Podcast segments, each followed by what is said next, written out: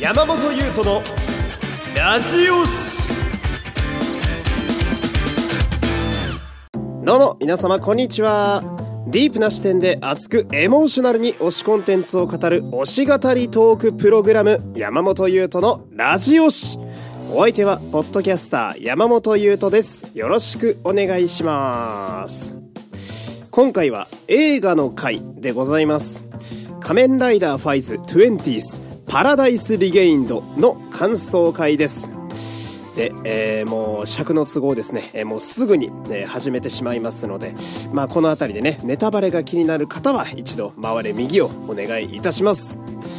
でですね、えー、今回の、えー、仮面ライダーファイズのこの映画の、感想を語るにあたって、まずちょっと、最初に前置きしておきたいことがあるんですけれども、えー、この映画「仮面ライダーファイズ 20th パラダイスリゲインド」というのは、文字通りですね、仮面ライダーファイズの放送20周年記念という、そういう作品でございます。で今喋っている私山本優斗はですね、今年で32歳でございます、えー、つまりゴリッゴリのファイズ世代ですね、えーもう子供の頃に本気で仮面ライダーファイズを応援して、えー、本気で仮面ライダーファイズに熱くなりベルトを買ってもらえなかったという。えー、もう骨の髄までファイズ大好き、えー、少年だった私、そんな私が20周年の時を経てこの奇跡のような作品を見たという、え、そういう前提をね、え皆様頭に入れた状態でこれからの感想を聞いていただきたいなと思うんですけれども、えーまあ、端的に言うと、あの本当に最高で ちょっと、最高すぎて、うん、ちょっと、想像よりだいぶ良かったというか、20周年記念の仮面ライダーファイズの映画が公開になるという話を聞いた時、やっぱり私は、えー、正直不安の方が大きかったです。うん。大丈夫かなっていう。その、まあこれを聞いてくださってる方で仮面ライダーファイズを見たことある方、まあちょっとはいてくれるんじゃないかなと思うんですけど、仮面ライダーファイズっていうのは本当に絶妙なバランスでできていて、うん。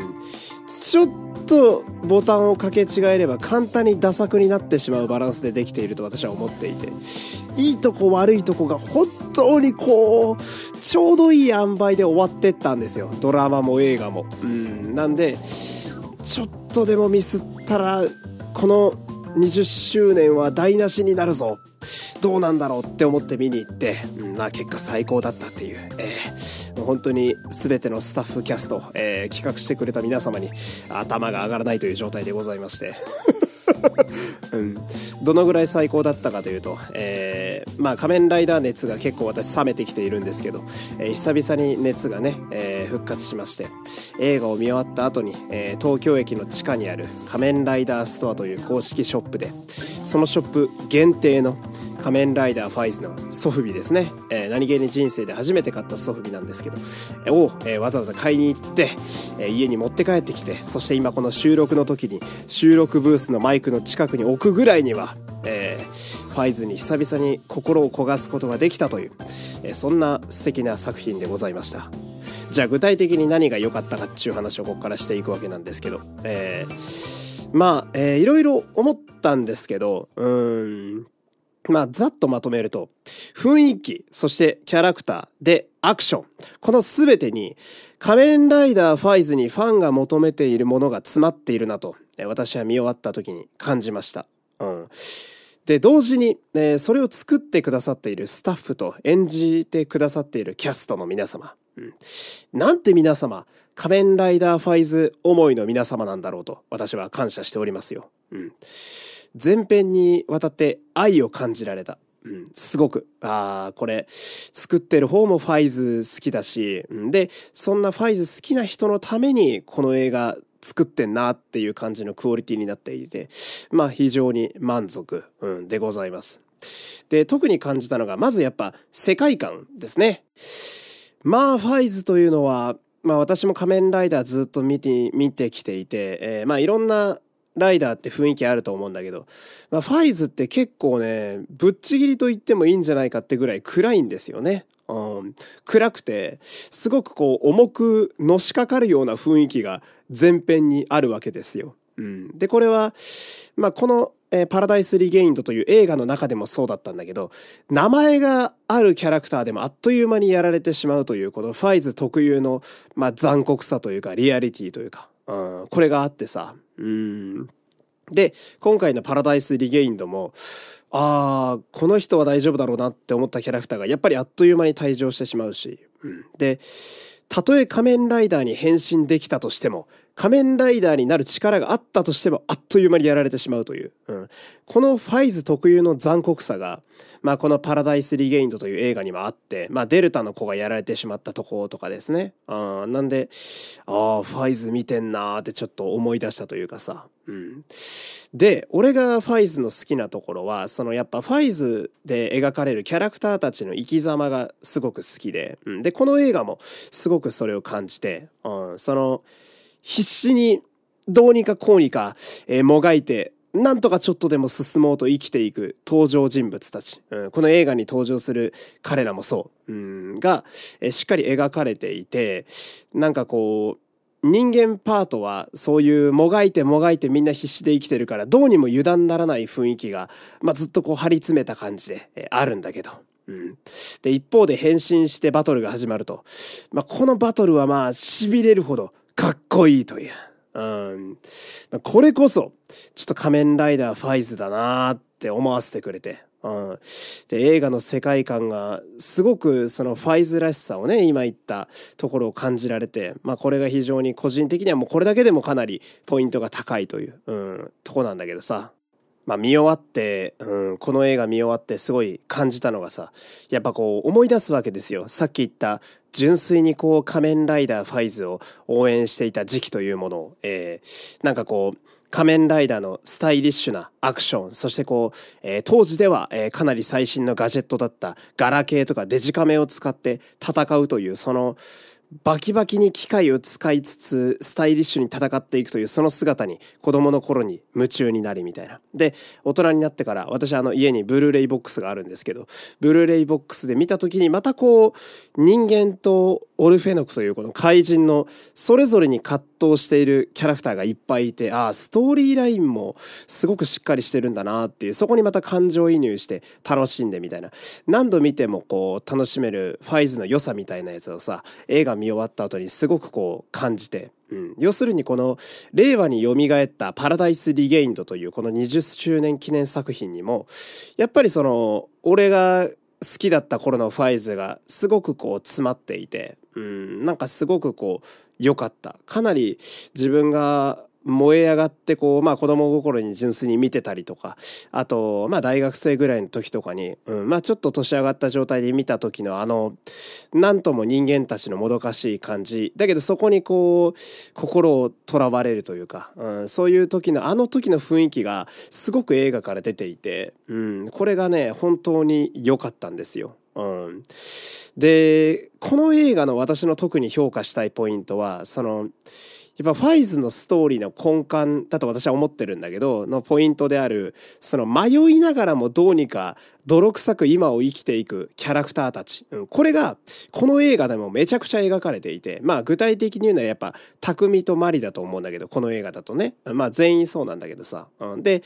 この泥臭く生きていくキャラクターたちっていうファイズらしさが、まあ今回もこの映画でも貫かれていて、まあそれが非常に嬉しかったし、うん、なんか懐かしくもありみたいなね。うん、そこがとても良かった。うん。なんか、ファイズのキャラって、まあこれはもうドラマの時もそうだったし、今回の映画でもう乾匠という主人公がすごくそれを表してるんだけど、なんかね、善悪って測れないというか、なんか主人公側のキャラクターですら正義ってはっきり言い切れないような立ち位置なんだよね、みんな、ファイズのキャラって。でもそれがすごい良くて、うん、善悪入り混じってる様がさ、すごく人間臭いというか、ここに俺、そうだ、ファイズのこういうところに心惹かれたんだわ、みたいな。うん。まあヒーローもので言うと、まあ私も別に仮面ライダー以外もいろいろ見ますけど、まあ確かに完全懲悪で、えー、まあ完全無欠でめっちゃ正義みたいな主人公も、まあすごくいい。それはそれであのヒーローのジャンルとしてすごくいいと思うんだけど、ファイズの良さは、まあヒーローものでありながらも、みんなこう、いい部分も悪い部分もあるみたいな描かれ方をしていて、そこがすごくこう感情移入できるとこだなと思っていて。うん。だって今回の映画で言うなら、あの、たっくん普通にさ、あの、要はカイドウたちと一緒にいたさ、オルフェノクの子を普通に倒しちゃってるわけじゃないですか。うん。あれって、まあ、結構微妙なラインだと思うんですよね。カイドウのとこにでバイトしてたあの若いオルフェノクたちにとっては。普通に仲間殺されてんじゃんって話なんだけど。うん。でも、その後またあの、みんなの居場所みたいな感じでさ、マリたちのところに匠は戻ってくるわけじゃない。うん。で、なんか、その一息でこう、主人公といえど正義悪で語れない良さがあるなと思っていて、うん、それが、えー、まあしっかり描かれていたのが非常に良かったなと思います。で、あとはベルトですね。えー、私は一番好きなベルトがですね、仮面ライダーファイズに登場するファイズギアというね、えー、この一連のガジェットたちなんですけど、まあ、今回のこの映画でも、そのファイズのベルトっていう部分がね、えー、特徴的にしっかり使われていて、あの、まあ、なんとなく見てて、ちょっとあの終わった後にふと、このゲあの映画の中のベルトたちで考えていたことなんですけど、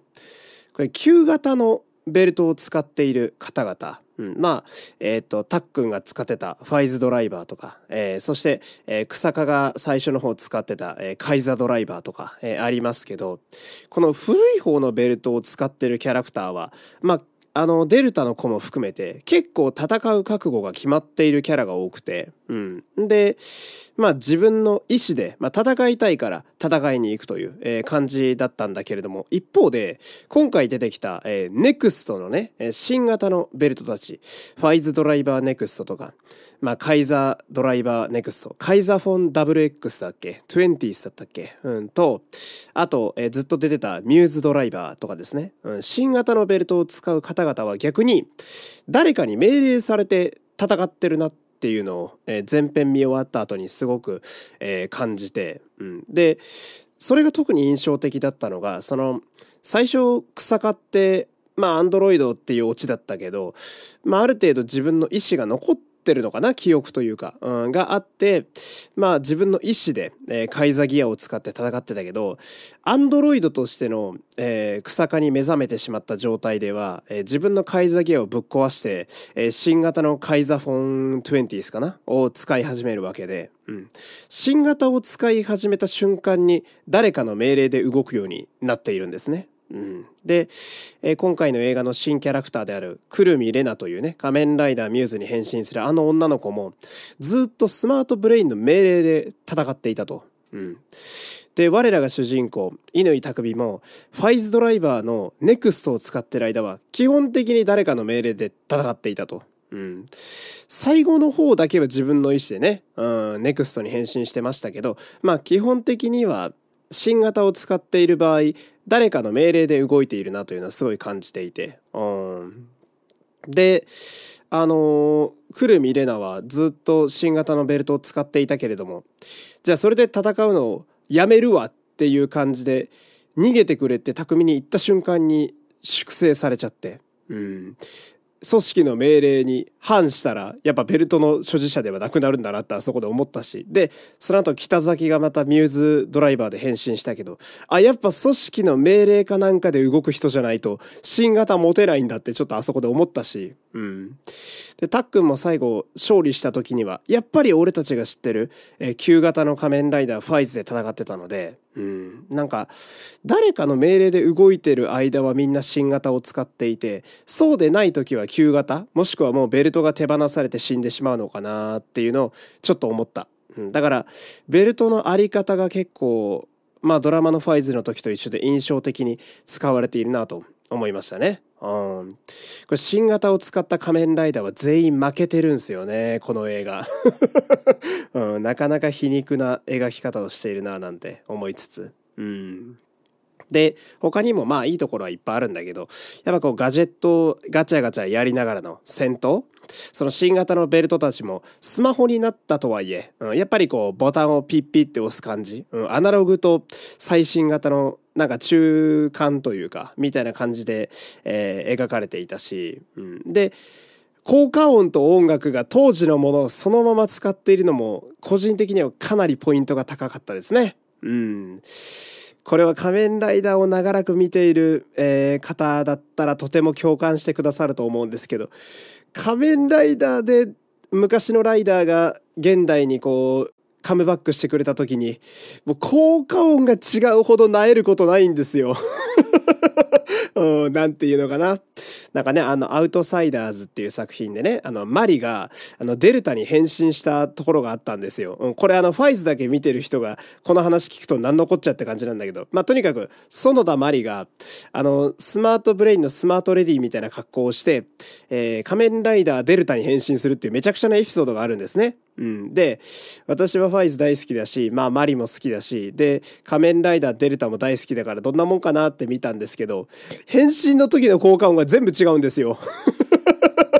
うん、めちゃめちゃ泣いたことあって。うん、で、だけど、今回のこの、えパラダイスリゲインドは、本当にそんなことなくて、うん、当時の時のあの、ドゥンドゥンって殴る重い効果音とか、うん、あの、エクシードチャージのエネルギー溜まってく音とか、ベルトをガチャって腰につける音とか、うん、何から何まで、本当に慣れ親しんだファイズの音を全部使ってくれていて、うん、で、BGM もね、うん、どっかで聞いたことあるな、みたいな、カイザー圧倒的な力とか、まあ、散々聞いたような BGM たくさん使ってくれて、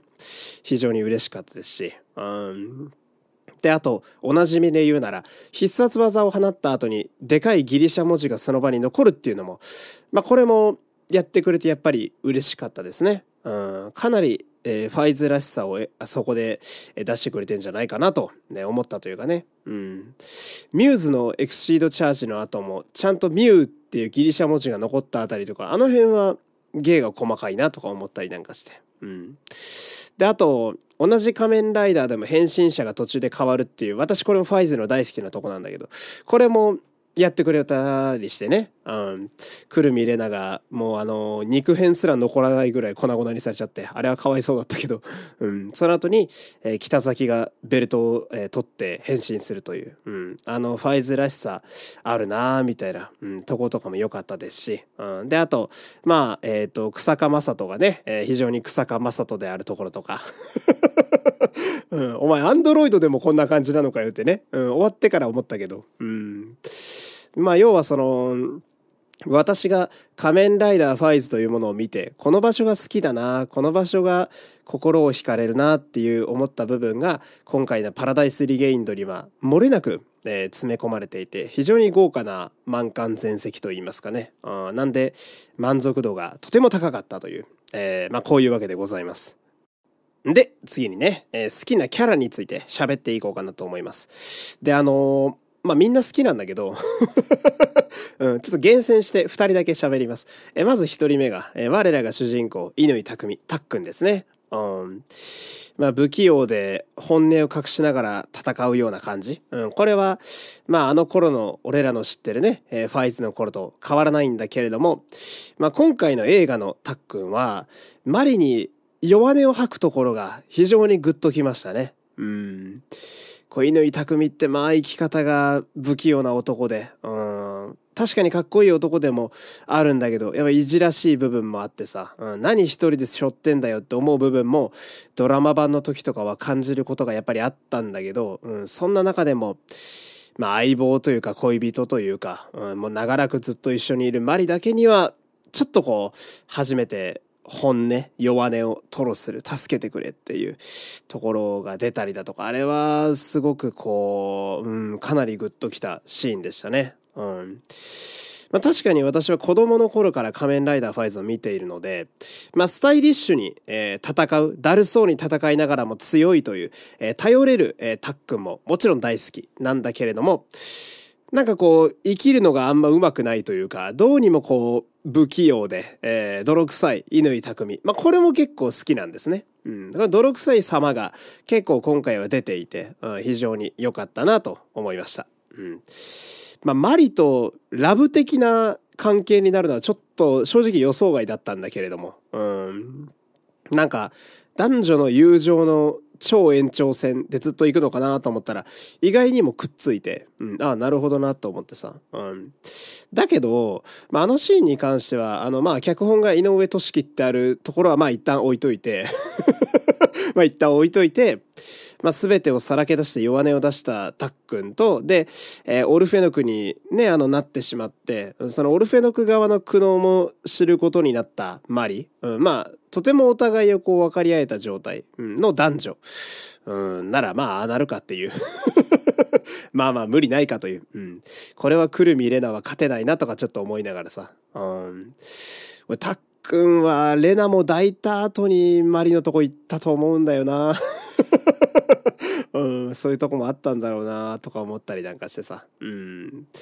で、あとは、あの、地味にたっくんも、そして、えー、くるみれなも、バイクに乗ってくれてたのが非常に嬉しかったですね。うんやっぱ仮面ライダーといえば、まあ忘れられがちですが、バイクですよ。うん、しっかりライダーやってくれていたのが、えー、良かったなと思ったりなんかして。うん。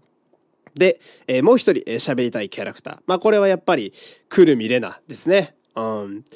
まあ、今回新しく登場する新キャラクターたちも、まあ、思い思いに生きていてみんなそれぞれ魅力的でキャラ付けもすごいいいなと思うんですけど。なんといってもこの仮面ライダーミューズに変身してずっと出てくるくるみれな、うん。まあ、この子がやっぱぶっちぎりっすよね。あのー、多分この映画見て、来るみれなに不意打ちでやられた人、相当多いんじゃないかなと思うんですよ。めちゃめちゃいいキャラしてんなって俺は思いました。うん。なんか最初出てきてさ、えー、さっと現れて変身するわけじゃないですか。変身しますみたいな。うん。したらなんか、急に恥ずかしがるみたいな、えー、行動をして。で、あの時はさ、まあ、俺はね、あの、長らく、井上俊樹脚本も結構見てるから、あー、じゃあ、そっちのキャラ付けかーみたいな、うん、その、井上俊樹脚本特有の、あの、わけわかんねえ方向に振り切れてるタイプのゲストキャラか、あちゃー、そういうのは、うん、今回の映画だといらないかも、っって思った冒頭からの最後まで見るとみんなくるみれなにメロメロになっているっていうこのうまさというかさ完全に手のひらの上ですよ。あいやでもいいキャラクターだなと思って。うん。まあ匠との絡み？なぜ、えー、彼女がタックンのこと好きなのかはちょっとわかんないけどうんまあ、たっくんへの結構一途な部分だとか、うん、で、マリに思いっきり嫉妬してどえらいことしたりとか、うん、だけど、まあ、くるみれなというキャラクターも必死に生きてるんだなっていうのをすごい感じられて、うん、まあ、井上俊樹が書く女キャラってやっぱすごいいいなって思ったし、うん、まあ、だんだんこう、終わりに向けて好きになっていくという、うん、そういうよくできたキャラクターだなと私は思いましたね。うん、まあこう視聴者があの映画だとこう愛着が湧いてきたあたりで来る見れなっていう名前と仮面ライダーミューズが馴染んできたあたりであの北崎にコッパみじんにされるわけですよ。うん、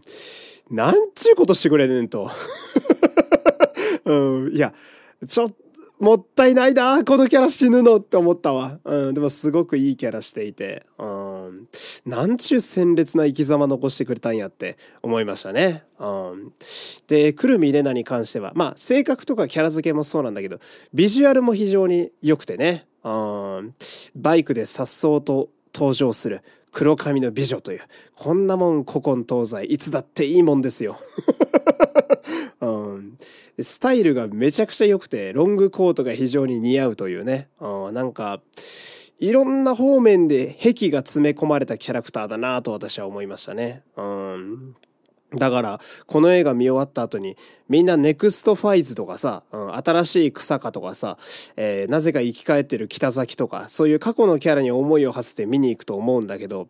見終わった後は結構来る見れなが印象に残って帰っていくというね。あまあ、とにかく印象に残る非常にいいキャラクターで、うん、まあ私もすごく好きになりましたよ。うん。あの、爆速でアクスタが売れたらしいっすね。うんなまあ確かにグッズ買いたくなるようなキャラクターだったなと私は思いました。えー、その冷静になってくるみれなについて考えてみるとなぜ彼女がえスマートブレインの手先でオルフェノクの殲滅隊長をやっているのかとか、なぜ乾匠のことが好きなのかとか、なぜ仮面ライダーミューズに変身することになったのかとか、あとなんで恥ずかしがるのかとか、うん。なぜってのを冷静に考えると尽きないキャラクターなんだけど、やっぱ井上俊樹脚本のすごいとこは、それを感じさせないけど、すごく好きになるっていう部分ね。うん。なんか、よくよく考えると、あれ、この子なんでって部分めっちゃ多いんだけど、そんなことはいいからこの女の生き様見ろやっていう部分が結構作品に出ていて、で、やっぱ心奪われてるうちに彼女は散ってしまうっていう、まあ、すごくよくできたキャラクターだなと私は思いました。えーで、最後に、えー、好きなシーンをね、えー、ちょっと並べていこうかなと思うんですけど、まあ私のこの映画のぶっちぎりで、えー、圧倒的に、えー、好きで、うん、本当にファイズを応援してきてよかったなって思うシーンがですね、えー、最後の最後に引っ張って引っ張って引っ張って、えー、乾匠が仮面ライダーファイズに変身するシーンですね。うん。あのー、あまりにも良すぎてですね、ここが。うん、その、あの、慶太郎のね、あの、まあ、おいっ子、丈太郎ですね。えー、丈太郎くんが、えー、タックーンって言ってベルトを投げたあたりから、もう、うっすら予想がつくんだけど、うん、あ、これ、最高の形でファイズになってしまうなってちょっと予想がつくわけで、うん、もうね、もうその時点で俺結構涙腺やばくて、うん、で、その後のその、まあ、ネクストファイズが負けてベルトが、ネクストファイズのベルトが消えちゃう、甥っ子が、啓太郎みたいに、あの頃の啓太郎みたいにファイズギアをボックスごと投げてくれる、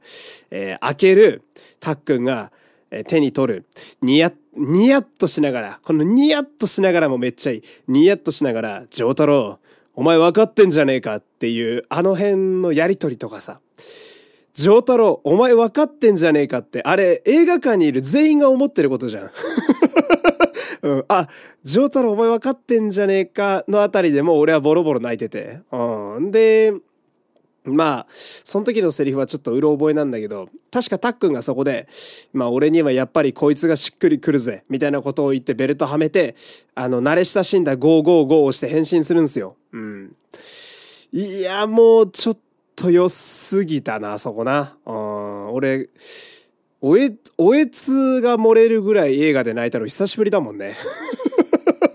うん。あの、アベンジャーズエンドゲームの全員集結シーンと、スパイダーマンノーウェイホームで、アンドリュー・ガーフィールドのスパイダーマンがあの輪っかの中から出てきた時ぐらい、うん、かな？うん、おえつが出るぐらい泣いたの。うん、その時以来、うん、めちゃめちゃ泣いちゃった。うん、首に涙が伝うぐらい、あの、たっくんのファイゼンの変身があまりにも良すぎて、うん、その、ファンが望んだ形でもあるし、で、制作陣からその長年ファイズを応援してくれたファンに対する一番いい出し方、一番いい仮面ライダーファイズの変身だなって思って、うん、もういろんな思いが込み上げてめちゃくちゃ泣いちゃったな。うん。新型がやられて旧型に変身して再び戦いを挑みに行く主人公というね、うん、これを20年越しに出してくんだぜ。もう熱すぎんだろうよ。よーすぎ、よすぎーって叫びかけちゃったな。うん。このシーンだけでも、あの、20年待った回が本当にあったなって思ったし、うん。たとえこの後この映画がどんだけあのクソみたいな展開になったとしても、あのファイズの変身だけで全て元が取れるというか、そのぐらい良くて、うん。わっけわかんないぐらい泣いちゃった。あの、新宿の映画館のど真ん中で。本当に最高でした。やっぱ一番好きなベルトがファイズギアっていうこともあってさ、その、一番好きな変身ベルトが一番素敵な形で銀幕デビューしてるわけで、うん、これはちょっとあまりにも、あまりにも最高のシチュエーションで、俺が望んでる妄想をそのまま映像にしてんじゃんってちょっと思っちゃったというかうん、そのぐらい素晴らしいものでしたし。で、その後の戦闘も非常に良くて、まあ、ファイズに変身したとはいえ、やっぱ相手は新型のベルト2人だからとても不利だと。まあ、2対1で多勢に無勢だと。えー、どうしようって思った時に、忘れた頃にオートバジンが助けに来るわけですね。うん。で、助けに来たオートバジンに、お前ていうタックンね、うん。全然感謝がないんだよ。オートバジンに対して。お前とだけしか言わないの、タックンは。でもね、これがいいのよ。うん、ずっとドラマの時のファイズで見てた光景だし、うん、あの、ドラマだと助けられたのにオートバジンぶん殴ったりしてるからね。まあ巻き添えで撃たれかけたのもあるんだけどさ。うん、で、あのー、まあ、バイクにオートバジンが変形して、そこから、えー、おなじみのファイズエッジを、えー、ハンドルから抜いて、うん、で、流れるオープニング、ジャスティファイズ。うん。いや、ちょっと待ってくれっていう。うん、いや、これでもかっていうぐらいラストバトルにファイズ詰め込んでくるやんっていう。今までもずっとファイズの雰囲気と空気をたくさん愛ある形で入れてくれたんだけど、最後の最後に全部出してくんじゃんみたいな。うん、ファイズのスタドンみたいになってたから。もうお腹いっぱいよ、こっちは。ああ、めちゃめちゃ良くてね。うん。本当に見たいもんが全部お出しされたからエンドロールまでずっと泣いてたし、ああ、本当に20年間応援してきてよかったなーって思った。うん、そのぐらいラストの変身は満を持してったところがあって、やっぱりこの作品大好きだなーって、うん、なりましたしね。うん。で、もう一個、えー、これはちょっと地味に好きだったシーンがあるんだけど、えー、まあ、くるみれながね、えー、粛清されてしまって、えー、肉片の後にミューズドライバーが落ちると。うん、で、そのミューズドライバーを北崎がおもむろに回収して、ベルトを肩に担いだまんま変身コードの666を押して、そのまま肩に担いだベルトに装填ガチャッと。うん、で、カチッってやって、コンプリートっていう音声が流れながら、そのベルトを肩から外して腰につけながら、変身ガチャってやって変身すんの。めちゃくちゃいいと思って。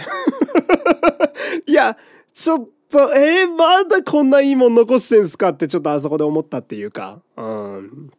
まずこのシチュエーションの、えー、私の好きポイントは2つで。まあ、1個はさっきも言った、えー、仮面ライダーファイズの世界観あるあるの、えー、ベルトが奪ったり奪われたりの話ですね。なので、同じ仮面ライダーなんだけど中身が違うので状況が変わってしまうっていう。うん、これを、えー、このワンシーンに、えー、しっかり入れてくれて、ファイズらしさを、えー、残してくれていて。で、もう一個は、あの今まで見たことのない変身の仕方を北崎がしているっていうことね。うん。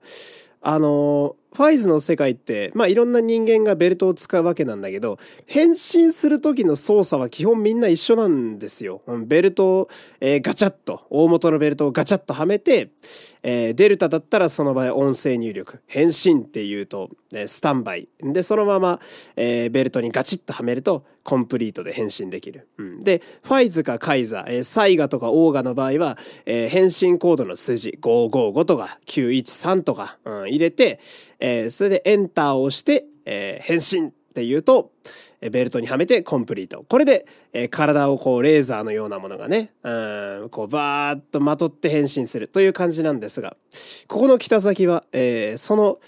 変身コードを押した後にベルトにはめるっていう操作をベルトをつけずにやっていて、うん、で、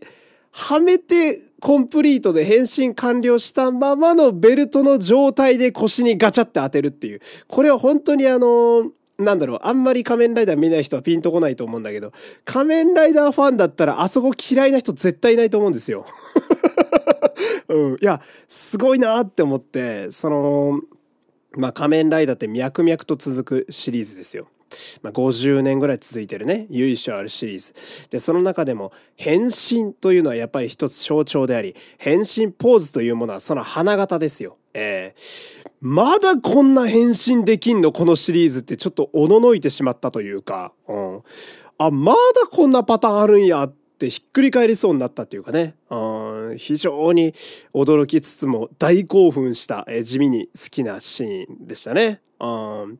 なんかどこまでもファイズをやってくれつつも、でも令和で新しくお出しする映画だから、新鮮な感動も欲しいよねっていう、そのちょっと、まあ制作の遊び心も、えー、感じられるというか、えー、非常に北崎ミューズは良かったな、いいサプライズだなと私は思いました。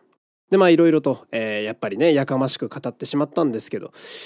まあこの映画、パラダイス・リゲインドという映画は、もう全編にわたって本当にファイズへの愛に溢れていたし、うん、で、まあ一ファンとしても、やっぱり20年経った状態で、その当時の雰囲気で、えー、当時のオリジナルキャスト、えー、の方々がもう一度こうやって作品を作ってくれるというこの奇跡。えー、ここに立ち会えたのは、やっぱファンとしては非常にもう感謝しかないというか、もう嬉しさしかないという感じでございまして。うん。